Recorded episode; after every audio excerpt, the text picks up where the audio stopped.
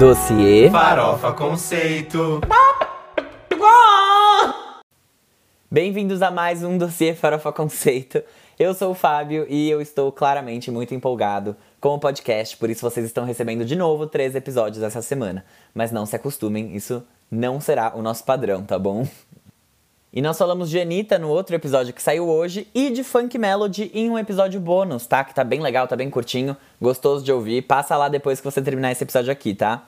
E agora a gente vai falar sobre o Harry Styles. Como vocês sabem, a gente pediu indicação para vocês lá no Instagram, arroba Farofa Conceito, para temas do dossiê.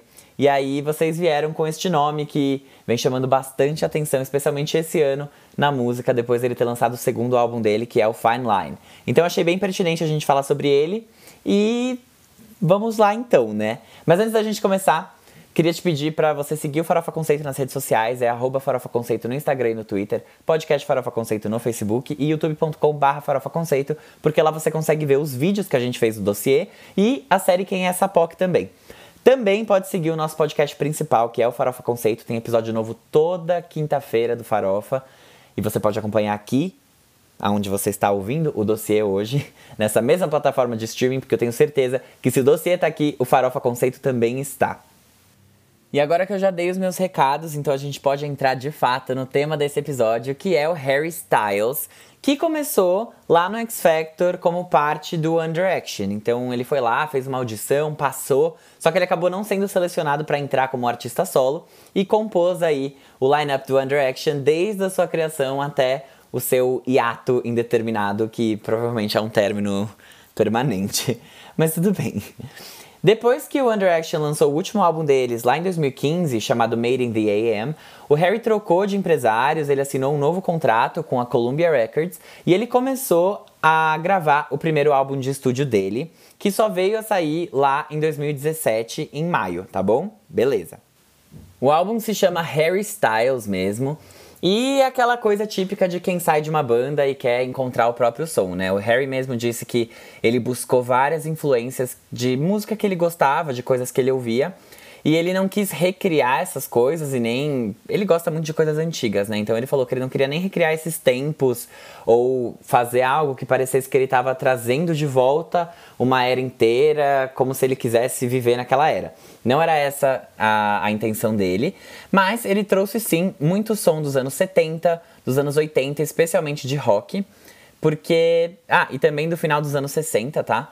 Porque era o que ele escutava. Então, esse daqui é um álbum que é classificado como soft rock, rock, Britpop e pop, e que traz junto de si muitas influências do rock clássico e daquela, daquele gênero que eles chamam de singer-songwriter folk. Que é mais ou menos o que você escuta no trabalho do Damien Rice, por exemplo, nos primeiros álbuns do Ed Sheeran, especialmente no primeiro álbum do Ed Sheeran. E passeando ali pelas faixas desse, desse álbum do Harry Styles, você encontra pop psicodélico, por exemplo, em Meet Me in the Hallway, você encontra pop rock, soft rock em Sign of the Times, você encontra um pouquinho de Britpop em Carolina e cante até em Two Ghosts. Woman, por exemplo, tem um pouquinho de funk rock também, então cada faixa desse álbum traz referências é, que são bem diferentes, mas acabam se misturando ali nesse, nesse hall de gêneros que eu já comentei com vocês, né? Soft rock, rock, Britpop, pop, para formar esse álbum que tem toda essa vibe de rock setentista, oitentista e sessentista. Então, é um álbum que é bem legal e que ao mesmo tempo você consegue pegar muito forte as referências dele, porque de fato não teve ali muita impressão de uma personalidade Harry Styles. É, é, um álbum que é muito bom, é um álbum que foi muito bem comercialmente, foi muito bem recebido pela crítica também e tem faixas muito boas, mas que por muita gente, é, especialmente os críticos, foi comentado, né, que ele trouxe fortes influências, mas que ainda você sentia um pouquinho de tá, tipo, tá tudo bem, em algum momento ele vai vir e vai mostrar de fato um som que é dele, mas aqui a gente ouve muito Elton John, muito Beck, muito Mick Jagger e muito The Beatles. E isso pode-se dizer que foi uma previsão correta dos críticos, porque em 2019, lá no final do ano, dia 13 de dezembro, aniversário de Taylor Swift, que é ex do Harry Styles, mas enfim, eu não sei nem por que eu falei isso, porque ela não tem nada a ver com esse álbum, foi lançado o Fine Line, que é o segundo álbum de estúdio do Harry, que é um álbum que foi descrito como sendo um álbum de pop rock, que tem elementos de pop psicodélico, folk, soul, funk, indie pop e de prog pop, que é pop progressivo. Lá perto do lançamento, Harry começou a falar sobre o álbum, né? Nem, nem foi perto do lançamento, foi tipo em agosto de 2019, ele já começou a dar indícios de que ele ia lançar um novo trabalho. E ele comentou que esse próximo álbum ia ser completamente sobre transar e se sentir triste. E que esse álbum ia ter as músicas mais profundas e com maior significado para ele, se comparado né, com o, o, álbum anterior. Outra coisa que ele falou sobre foi é, sobre os gêneros musicais que ele estava explorando, porque ele queria ser mais divertido e mais aventureiro, entre aspas, em comparação com o primeiro álbum dele. Então ele queria trazer referências menos óbvias. E muito do que foi escrito nesse álbum aqui foi inspirado pelo término do relacionamento com uma modelo chamada Camille Rowe. E aí, como parte né, do processo dele lidar com esse término e entender as emoções dele, ele escreveu muitas músicas para esse trabalho. E durante as gravações, ele disse que as principais inspirações dele foram David Bowie, Van Morrison, Paul McCartney e a Johnny Mitchell, especialmente o álbum dela, Blue, de 1971, que usava um instrumento chamado dulcimer.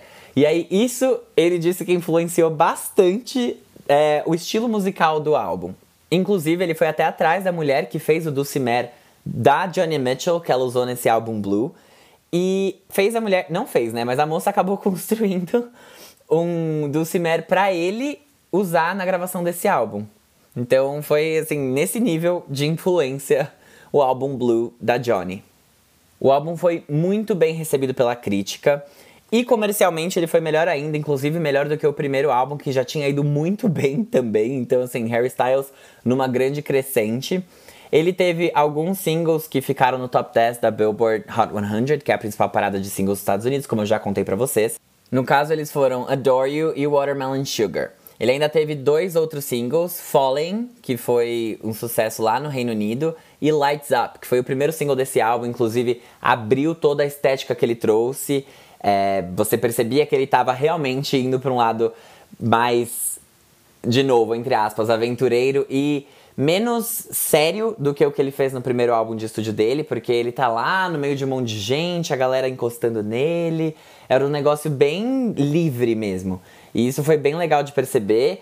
E é um, algo que permeia algumas faixas desse álbum, apesar de que você tem muito de realmente, né, é, música sobre término de relacionamento, sobre você gostar de alguém e sobre amor de modo geral.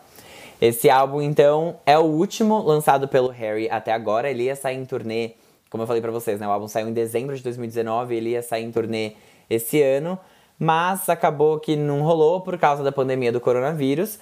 Depois de lançar os singles desse álbum, Harry não lançou mais nada, mas a gente com certeza vai ficar de olho para ver o que sai dele por aí. E quando sair, a gente vai comentar lá no Farofa Conceito. Então, segue aqui o dossiê e segue o Farofa Conceito lá também, para não perder nada dos principais lançamentos de música, hein? Toda quinta-feira tem episódio novo.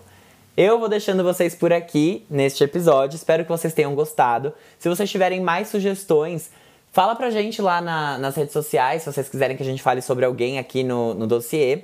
É só chamar a gente na DM, a gente sempre responde, a gente sempre olha. Inclusive, a gente segue vocês de volta, sabe? Então, assim, pode seguir, pode parar de se acanhar. E eu vejo vocês na segunda que vem com, se tudo der certo, menos de três episódios, tá? Porque eu, assim, eu, eu me empolgo de verdade, desculpem. E é isso, gente. Espero mesmo que vocês tenham gostado, que vocês recomendem para os amigos de vocês, para quem vocês acham que possa gostar também. E até mais.